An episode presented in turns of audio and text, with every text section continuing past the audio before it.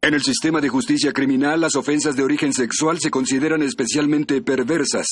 En la ciudad de Nueva York, los detectives que investigan estos terribles delitos son miembros de un escuadrón de élite conocido como Unidad de Víctimas Especiales. Ojalá dejaras de arrastrarme a ver esas obras de teatro. Estaba nominada para el Tony. Sí, ahora entiendo por qué no ganó. Ah, yo no me quejo cuando me llevas a ver esos odiosos programas no de cocina. veo por qué. Al menos no cuestan Ah. 75 dólares. la Ah, no Ah. entrada. empecemos de nuevo. ¡Quentin, cielo! Ah. ¿Qué te ¡Fíjese por pasa? dónde camina! ¡Asqueroso! ¡Ebrio! ¿Te quieres morir? ¿Sí lo te lastimó? No, estoy bien. Quentin, ¿Qué? ¿Qué pasa? mira tu abrigo. Oh. ¿Hueles algo? Oh, oh. Por Dios.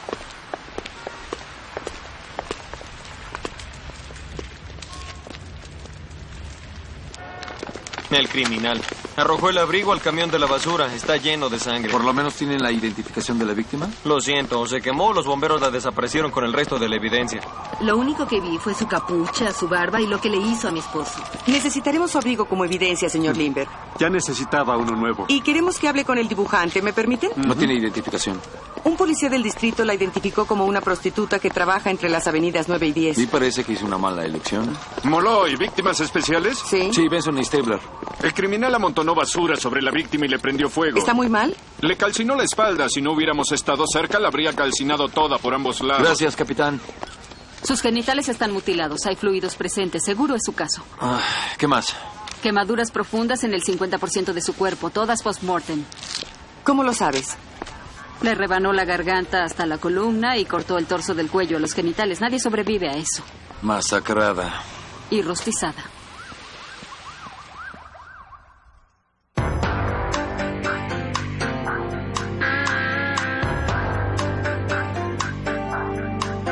Con las actuaciones de Christopher Meloni, Mariska Hargitay, Richard Belzer, Stephanie March, Ice-T y Dan Florek.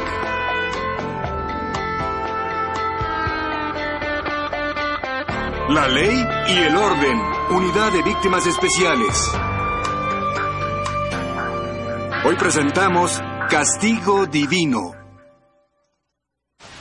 A las 10.30 un hombre viene calle abajo derribando los botes de basura como si fuera una canica. ¿Vio dónde rebotó después de arrojar el abrigo? Ah, Contra mi carrito, por poco lo derriba. Empezó a sermonearme y le dije, váyase a convencer a otro. ¿Qué tanto le decía? No sé, algo relacionado con la religión. Y una vez que terminó con el sermón, ¿vio a dónde fue? Corrió hacia un taxi que estaba en la esquina, subió y se dirigieron hacia el centro. ¿Lo había visto antes? Eh, No, pero la prostituta acostumbra venir aquí. Casi lo encontró al salir de esa tienda de obsequios. Se fueron hacia el callejón a hacer lo suyo. Ajá, el taxi que abordó, ¿vio la matrícula?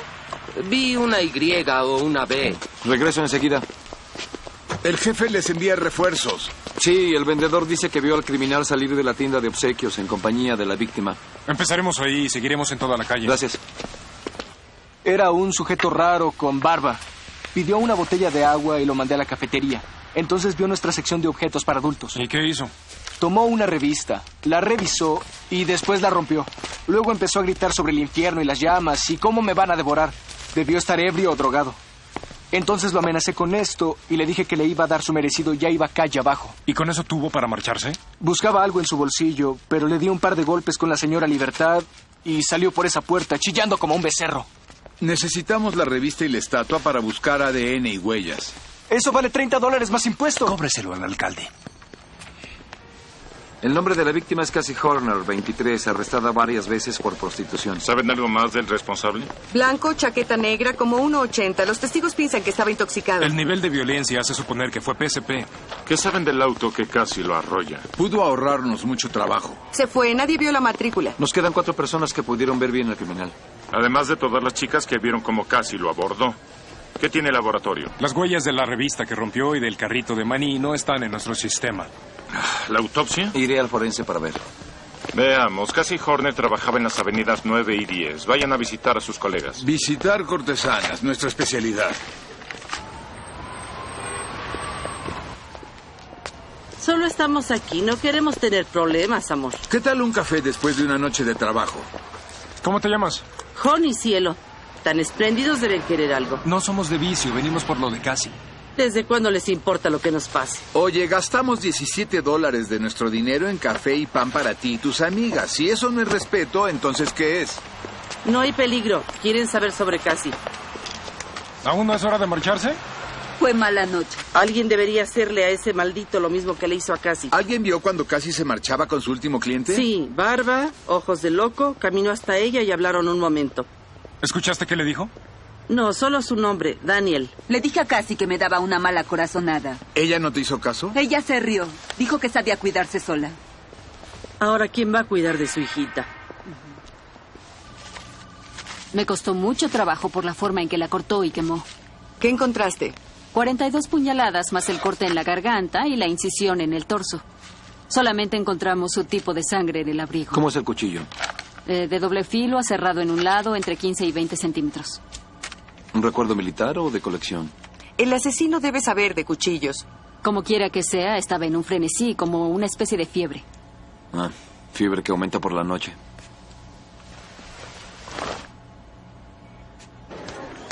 Tenemos algo.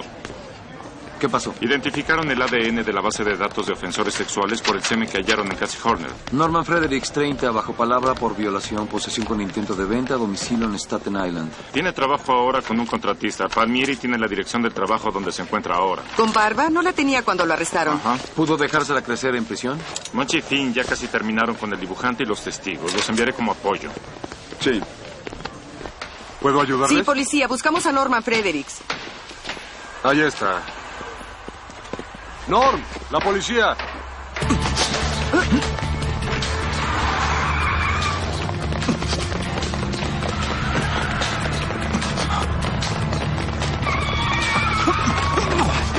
¡Yo no hice nada!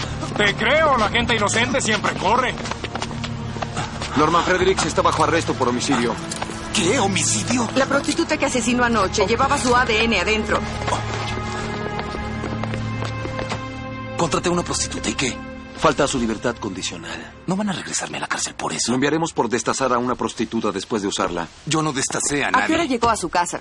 Estaba en la puerta como a las 2.30 M. Mm, ¿Y cómo llegó ahí?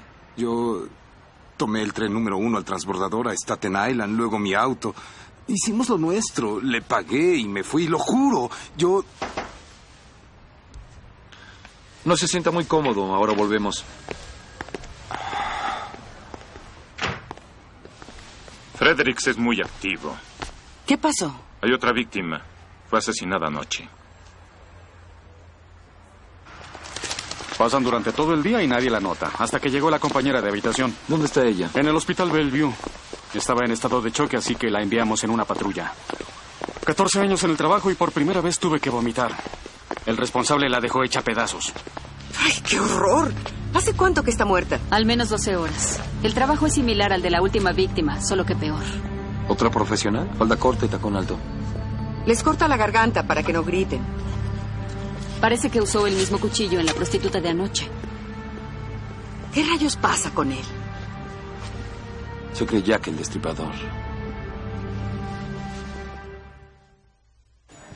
Debieron llamarme. Creímos que debíamos saber si podíamos armar el caso. Cuando mis jefes me dicen que ya tienen un sospechoso y yo no lo sé, quedo como idiota.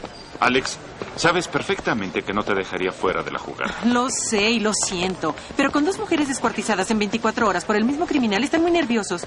¿Ya lo identificaron? Es prematuro. Espera que terminemos de investigar la segunda escena del crimen. ¿Ya tienen la identificación de esa víctima? Teresa Folsom, 24 años, editora en una casa editorial. Esto es para su amiga. ¿Les ha dicho algo? Enseguida informaremos. Con leche y sin azúcar, ¿verdad? Gracias. Sabemos que esto es difícil para usted. ¿Cuándo vio por última vez a Teresa? Anoche, más bien hoy muy temprano, salimos a pasear con unos amigos. Terry se sintió cansada, así que... Perdón, la subimos a un taxi en la calle 6 y la avenida B, ¿A qué hora? cerca de medianoche. Paseamos un rato más y luego me quedé con mi novio. Los editores no ganan mucho dinero. ¿Sabes si Teresa trabajaba por las noches? ¿A qué se refiere? Bueno, quizá ganaba algo de dinero divirtiendo hombres. Mi mejor amiga está muerta. No tengo por qué escuchar esta basura. No es por faltarle el respeto. Tenemos que preguntar. Es parte del trabajo. Terry tiene un novio. Tenía un novio en Boston. No era promiscua y jamás abordó a un desconocido. Teresa Folsom estaba totalmente limpia. Ni siquiera una infracción de tránsito. ¿Fredericks causa problemas? No, no, solo lo vigilaba. Eh, ¿El qué les dijo? Que llegó a su casa a las 2.30 de la mañana. El forense dijo que Folsom fue asesinada entre la medianoche y la una.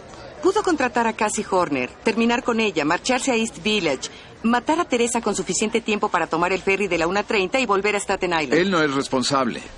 ¿Por qué lo dices? Encontraron dos tipos de sangre diferentes en esta escena del crimen, de Terry Folsom y probablemente del asesino. Ninguna es de él.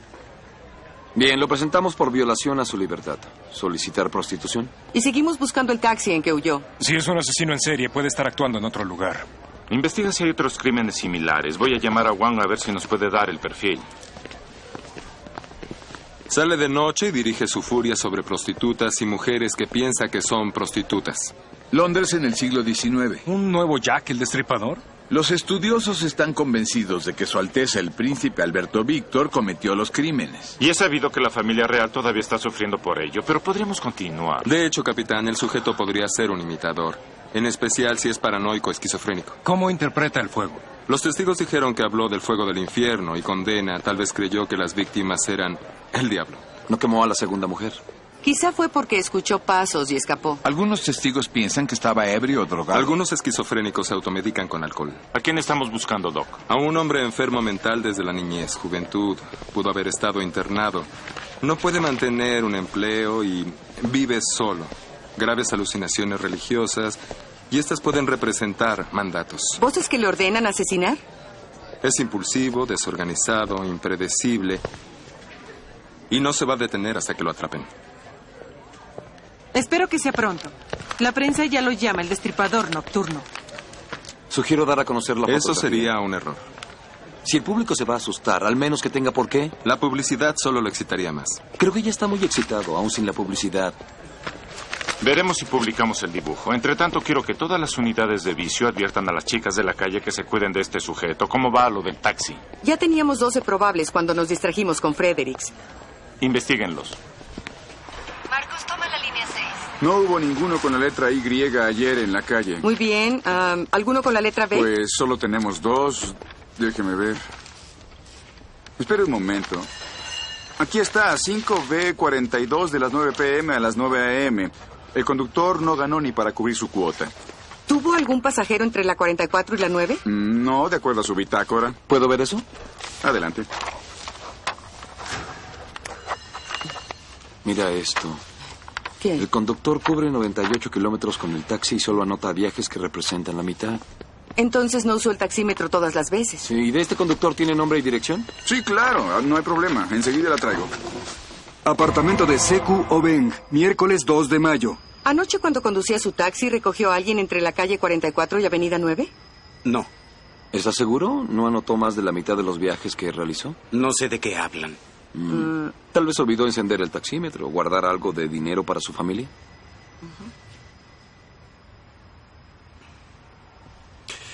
Yo no lo conducía. Está bien. ¿Quién fue? Mi primo. ¿Kruma? Ven.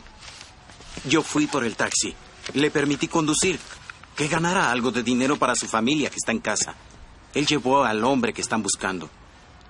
¿Cómo se llama? Cabral Kruma. ¿Pudo ver su rostro? Y su ropa ensangrentada. Me asustó. La policía pasó a nuestro lado y él se ocultó para que no lo pudieran ver. Bien, ¿podría describirlo? Estatura media. Ojos de loco, mirada perdida. Y tenía barba. ¿Y a dónde lo llevó, eh? Calle 3 y Avenida D. Me pagó con un billete de 20 ensangrentado. No esperó el cambio. Necesitamos ese billete. Ay, ya lo gasté. Necesitaremos que revisen el taxi antes de que salga esta noche. ¿Hubo algo? Aspiramos para buscar fibras y cabellos. Ahora vamos a buscar sangre. Voy a encenderla. El hombre tenía sangre de la víctima en la ropa. Debió tener algo en las manos. Monch. O tal vez se haya cortado y resulte una evidencia. Es sangre. La llevaré al laboratorio. Iremos enseguida. Vámonos. ¿Qué? Jack ataca de nuevo. Me lavaba las manos. El chico estaba en el sanitario. Entra ese sujeto y empieza a gritar que las máquinas controlan la mente del chico. Saca un cuchillo y le corta la garganta. ¡Ah! Sin ninguna ¿Y razón. siguió contra usted? Yo fui tras él. Traté de quitarle el cuchillo, pero me dio en el estómago. Fue cuando llegó el padre del niño. ¿Y qué pasó? Jamás vio al tipo del cuchillo. Corrió directo hacia el niño y empezó a gritar. Le gritaba sobre el cuchillo. Luego el sujeto le corta el cuello. No pude hacer nada. Hizo mucho, tranquilo. Vamos a acompañarlo. Está bien. Ah, ¿Por qué tardaron tanto? Estábamos en Queens, encontramos al conductor del taxi. Wang viene en camino. Dice que puede dar un mejor perfil si visita la escena. Escuché que hubo dos víctimas. Y por poco son tres. Un buen samaritano fue apuñalado en el estómago al intentar detenerlo. ¿Quién es ella? Ah, ella es Jean Weston. Son su esposo y su hijo las víctimas de hoy. Turistas. Creí que su blanco eran mujeres. ¿De qué edad el niño? Nueve. Es un maldito asesino. Señora Weston, soy el detective Stabler. ¿Qué Hola, tal? Josh. Solo quería conocer los juegos de video. Todos volveremos a Oregon mañana. Te- tengo que ir a empacar. Está bien, le diré una cosa. Veremos que alguien la lleve al hospital primero. Solo queremos que la revisen, ¿sí? ¿De acuerdo?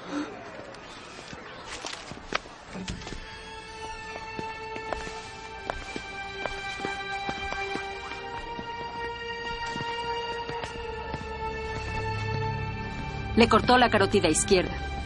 Debe haber vivido dos minutos antes de desangrarse. ¿Mismo cuchillo? Así es.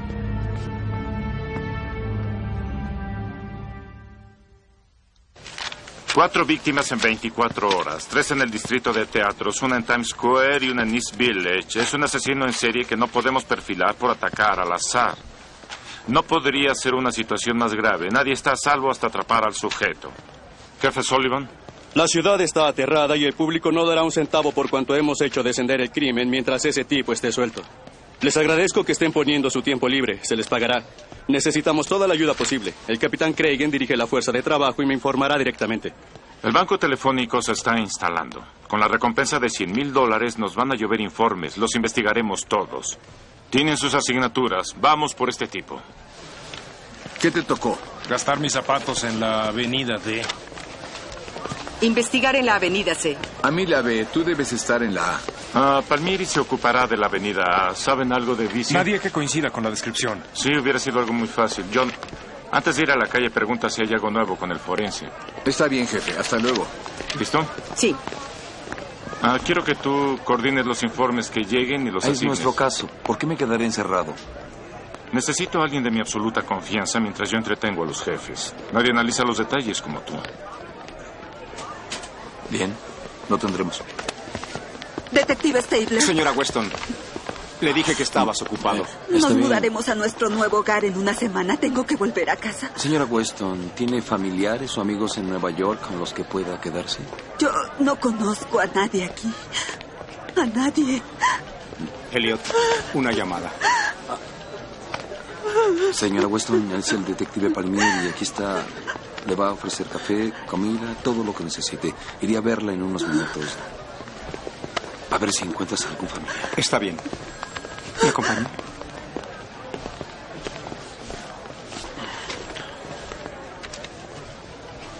Víctimas especiales, Stabler. Hola, Kathy. No, no, es que me alegra escucharte.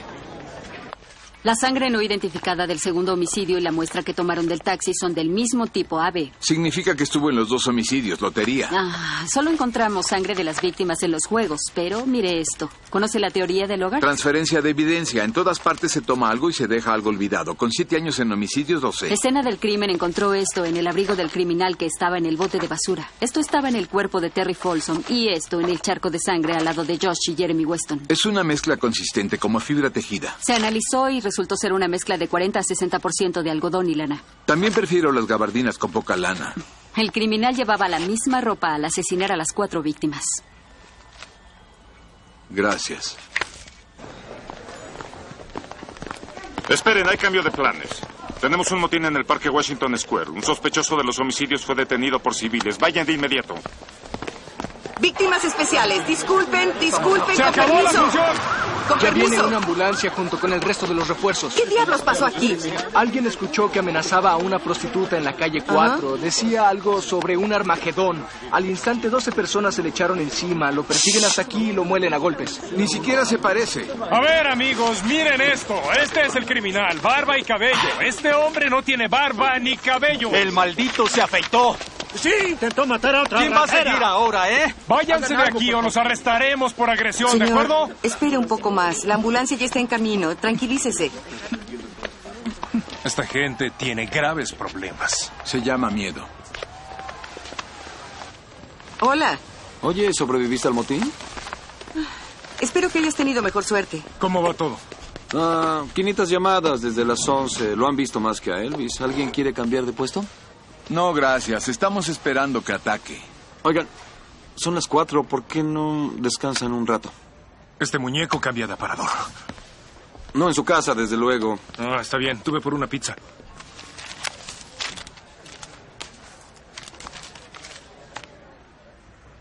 ¿Tú también?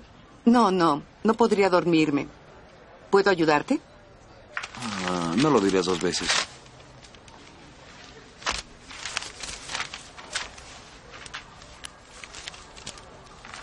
Visto en Broadway. Se parece al vendedor de fichas para el subterráneo de la 68 y Lexington. Es mi portero. Sé que estás eliminando energía negativa. No tienes que leerlos en voz alta.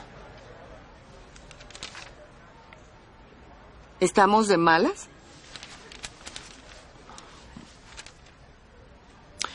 Olivia, es medianoche y estoy aquí sentado descubriendo que paso más tiempo contigo que con mi propia familia. No te ofendas. Necesitamos vacaciones. Creo que sí. Un momento. Aquí hay una de un hombre. Dice que alguien le dio un cheque con huellas dactilares con sangre. ¿Dónde? No lo recibí. Fue mi cajero. ¿Vio al que lo entregó? Yo estaba rebanando el jamón atrás. Pensé que era la señora Barney. Es su cheque. Espere, yo lo tomo. Está arriba. El cheque está al portador. La cuenta a nombre de Paula Barney. Apartamento de Paula Barney, jueves 3 de mayo. Le di este cheque a mi esposo. ¿Acaso Ah, le No, sucedió no, algo? solo queremos hablar con él. ¿Ya se fue al trabajo? Ah, no, Daniel ya no vive aquí. Eh, Niñas, suban rápido a vestirse, que se va a hacer tarde. ¿Cuándo lo vio por última vez? Am, estuvo aquí anteayer, cuando le di el cheque. Ayudó a su manutención. ¿Están divorciados? Separados. Am, Es difícil de explicar. Daniel tiene algunos problemas. ¿Qué clase de problemas? Hace dos años empezó a perder la razón. Así perdió el empleo y yo tuve que dar clases otra vez. No nos divorciamos para que Daniel aprovechara mi seguro médico, aunque no quiere ver al doctor. ¿Ah? Señora Barney. ¿Es este su esposo? Es urgente que hablemos con él. Nuestro sacerdote le dio una habitación en la sacristía de la iglesia. ¿Cuál es el problema?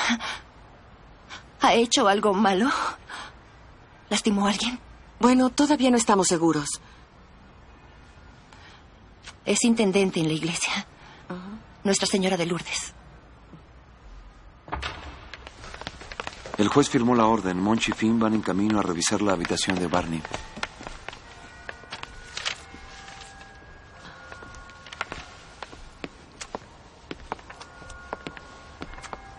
Recortó su barba.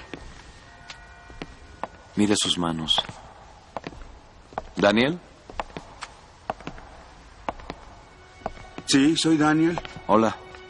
¿Podemos hablar? ¿Quiénes son? Somos policías. Sus ángeles vengadores han llegado. Solo queremos hacerle unas En preguntas. presencia del Señor. No se puede. No se puede ocultar en presencia del Señor. Él los envió. No, no, no a juzgarlo. A ayudarlo. ¿Por qué? Yo lo he servido. Noté que eran impuros y los limpié con su propia sangre. Salvé al niño. Un cordero era puro. Daniel, Daniel, acompáñenos. Venga. No, no lo hice bien. No fue suficiente. ¿Por qué envía a sus ángeles por mí? ¿Por qué quiere destruirme cuando yo llevé su mensaje? Vienen a vengarse. Vi, vi que eran impuros. ¿Por qué envía a sus ángeles por mí? ¿Por qué, por qué quiere destruirme cuando yo he llevado su No mensaje? destruirlo. Él quiere recompensarlo. ¡Él me juzgará! Padre nuestro, que estás en los cielos, santificado sea tu nombre. Vénganos tu reino. Como en el Hágase- cielo. Danos hoy el pan de cada día. Perdona nuestras deudas. Ah. Sí. Lo tengo. Así como nosotros perdonamos a nuestros Daniel deudores, Burney no nos dejes caer en está bajo tentación, arresto por mas líbranos- homicidio. mas líbranos de todo mal, amén. Tiene derecho a guardar Líbranos- silencio. Todo cuanto diga será usado en su contra ante una corte legal. Tiene derecho a un abogado. Oh, Dios. Vamos. Oh, Dios. ¡Aquí está! ¡Júzguenlo! ¡Esos malditos criminales! ¡Atrás, ¡A un atrás! lado, a un lado, por favor! ¡Cálmense! ¡Atrás! ¡Cálmense!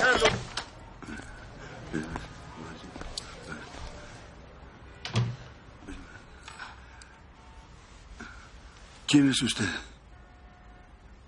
La detective Benson. Debo hacerle unas preguntas. Ah.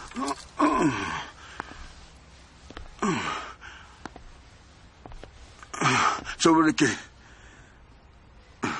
Sobre lo que le hizo a esas cuatro personas. Yo solo obedecía órdenes. ¿De quién? Del Señor Todopoderoso, que está en el cielo. Me envió a su mensajero, ¿Cuál mensajero, Daniel? un ángel que fue a verme y dijo que los limpiara. Hay algo que quiero preguntarle. ¿Qué? ¿Por qué no me mató? Porque no quería lastimarlo. Pero debe hacerlo. ¿Qué debo hacer, Daniel? No lo entiendo. Matarme. Por favor. Por favor, no puedo soportar el dolor.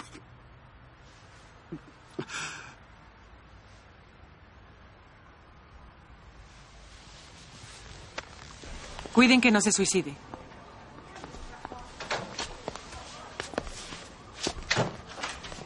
El forense dice que el cuchillo de Barney coincide con las heridas de las cuatro víctimas. ¿Qué sabes de John y de Finn? Van al laboratorio con ropa ensangrentada de la habitación de Barney. Estaba colgada en el armario como si viniera de la lavandería. Con eso me basta. Apresuren los informes. Vamos a la corte.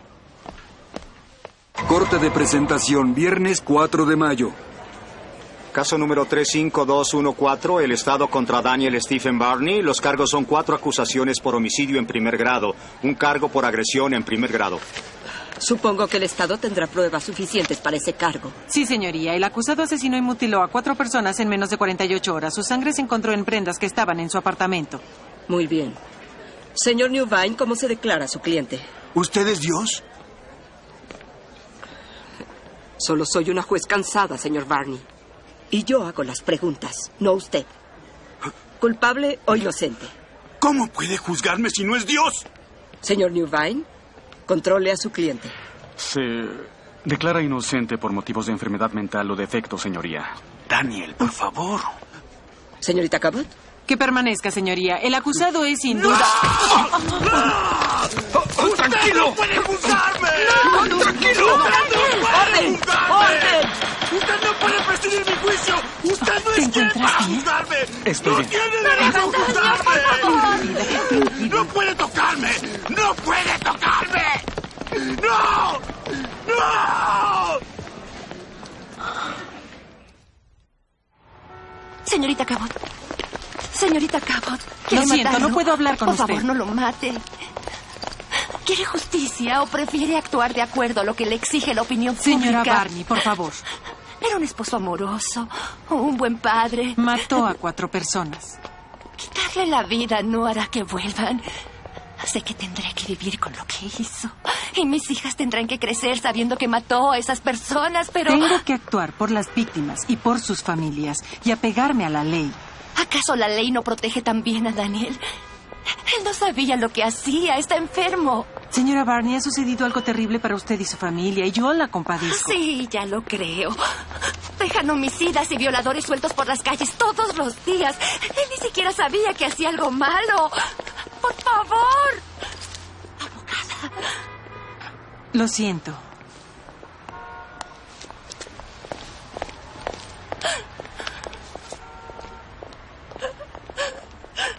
Pediremos pena de muerte. Daniel pertenece a un centro psiquiátrico, no a la antesala de la muerte. Eso lo dirá un jurado.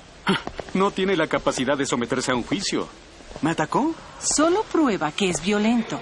Violento espontáneamente. No controla sus impulsos.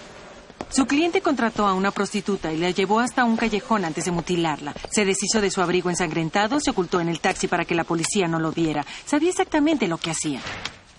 ¿Cómo te sientes, Daniel? Ah, Mi cabeza no deja de dolerme. Te daré... Algo para el dolor. ¿Te enfadaste con tu abogado? No tengo abogado. Lo golpeaste en la corte, ¿Por qué estaba yo en la corte? por lo que le hiciste a esas personas. Ah, ah, los maté. Dios dijo que lo hiciera.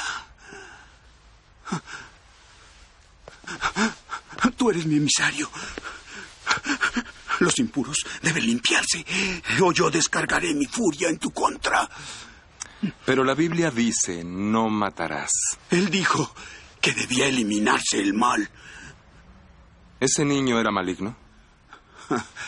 Los videojuegos sembraron pensamientos perversos en ese niño. Yo tenía que salvarlo.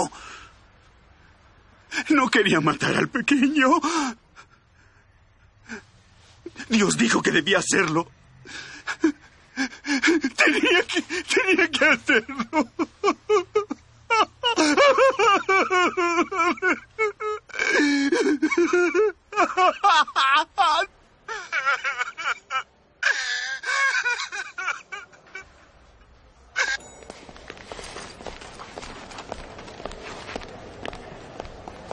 Alex, me dijeron que estabas aquí. La fiscal acaba de firmar los papeles para pedir la pena de muerte. No puede enfrentar el juicio. ¿Qué quieres decir? No está capacitado. Él sabe que lo que hizo está mal. El hombre es un asesino. Que no responde a ningún perfil que haya visto jamás. Lo viste en el Bellevue. Ni siquiera recuerda que golpeó al abogado. Hemos condenado antes a psicóticos y esquizofrénicos. La esquizofrenia suele atacar a adultos jóvenes y adolescentes. Daniel podrá parecer psicótico, pero su pérdida de memoria sugiere que algo más está sucediendo. ¿Qué? Demencia orgánica. Una enfermedad que ataca su cerebro. Mini ataques, presencia temprana de Alzheimer, un tumor cerebral, algo así. ¿Sabes bajo qué presión estoy por condenar a este hombre? Mató a cuatro personas inocentes, aterrorizó a toda la ciudad. La gente quiere justicia. ¿Qué hacemos? Todo un estudio, laboratorio, tomografías, todo. Y que los detectives busquen su expediente médico. ¿Qué es lo que quiere? Su ayuda. No ayudaré a que maten a mi esposo. Niñas, vayan a su habitación a jugar. ¿Tiene hijos, detective Benson?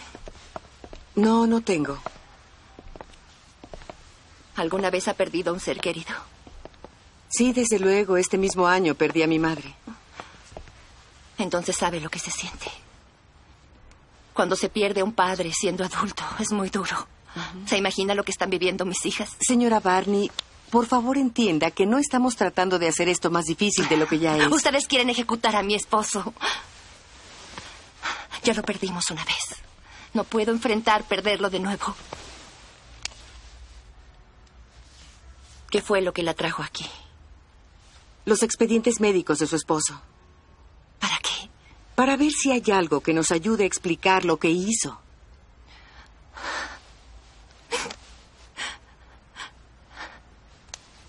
Jamás entenderé. Jamás entenderé. Daniel era el hombre más gentil que he conocido. Y empezó a cambiar. Le pedí que viera un doctor, pero se rehusó. Ni el sacerdote pudo convencerlo de buscar ayuda.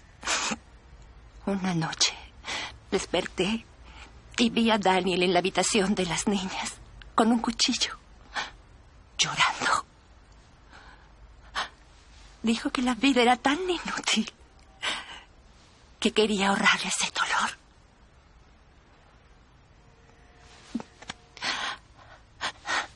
No creo que le importe nada de esto. Va a tener que confiar en mí.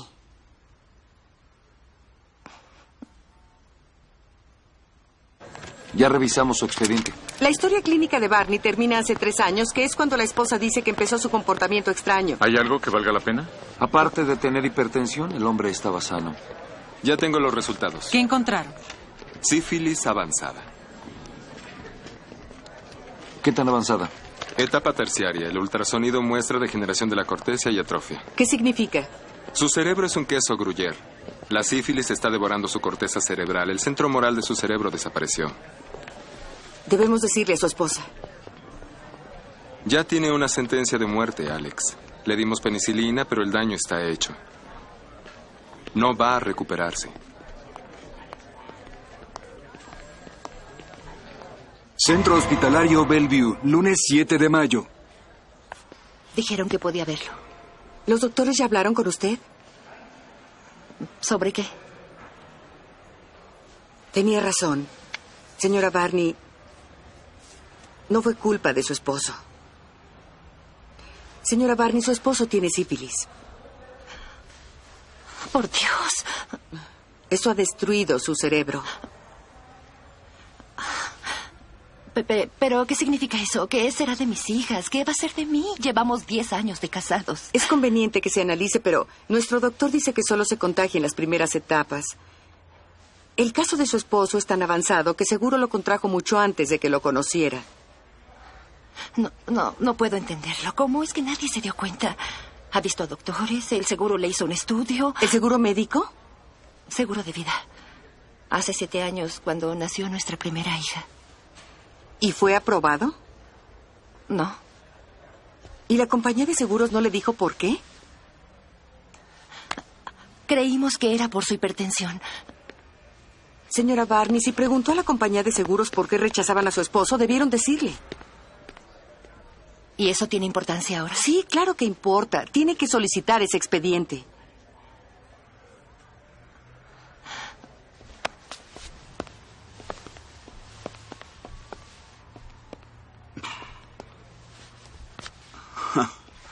Te eché de menos. Aracelo. También yo. Las niñas necesitan a su papi. ¿Cómo está? Bien. Mm. ¿Y tú? Ah, ah, me duele mucho. Ah, lo siento. No-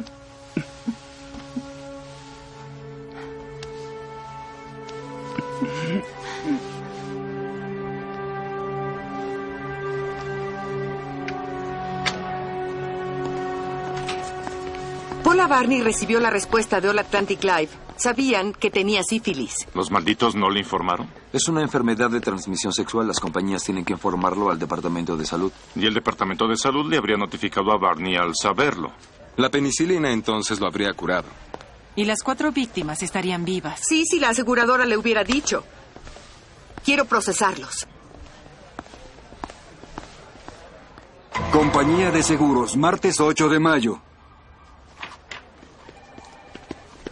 ¿Qué es esto? Malcolm Hunt, ¿Y quién es usted? policía, aléjese del escritorio, por favor. Yo no tomo órdenes de usted. Malcolm Hunt está bajo arresto por conducta imprudente. Conducta imprudente. ¿Por qué? Por no comunicar al Departamento de Salud sobre la enfermedad contagiosa de un solicitante que causó la muerte de cuatro personas. ¿Cómo se atreven a entrar aquí y acusarme? Su abogado podrá explicárselo. No, ustedes me van a explicar con autorización de Tenemos quién. una orden firmada por un juez y si no viene voluntariamente lo llevaremos, así que coloque las manos atrás. ¿Es esto necesario? Ah, procedimiento normal. Venga. Tiene derecho a guardar silencio. Todo cuanto diga será usado en su contra ante una corte legal. Necesitan una cabeza que colgar en su pared. Así que mi cliente es su chivo expiatorio. Investigamos en el Departamento de Salud. Jamás informó la sífilis de Daniel Barney como lo requiere la ley. Seguro se debe a un error. Es responsabilidad del solicitante preguntar por qué lo rechazaron. ¿Quién es responsable de las cuatro personas que mató? Porque usted no se lo dijo. Rechazamos a miles de solicitantes al año por VIH, males cardíacos. Deben notificarlo. Señorita Cabot, esto es un negocio.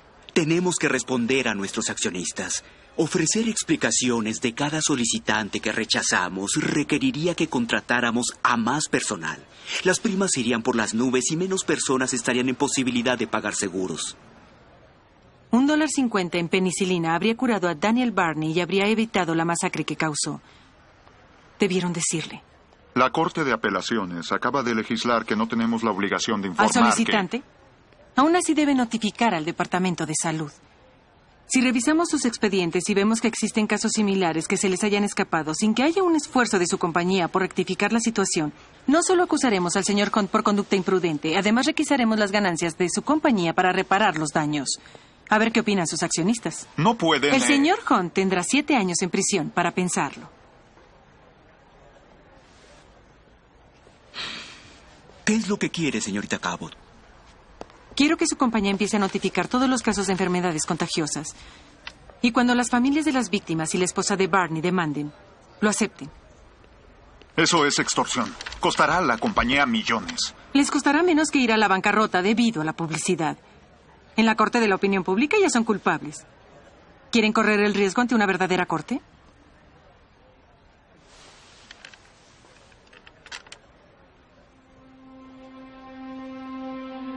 Audiencia de sentencia, martes 8 de mayo. Ya leí el informe 37 de su cliente, señor Nubain. ¿Quiere presentar alguna otra evidencia? No, señoría. Señorita Cabot, ¿el fiscal de distrito quiere rebatir la postura? No esta vez, señoría. La Fiscalía está satisfecha con el informe médico. Entonces declaro al acusado Daniel Stephen Barney incompetente para asistir a su propia defensa y por ello incapacitado para proceder con el juicio. Ordeno que permanezca bajo la custodia de la Oficina de Salud Mental y sea destinado a una instalación de seguridad psiquiátrica hasta que esté capacitado para el proceso. Esta corte se cierra. Hasta que esté capacitado. Que será nunca.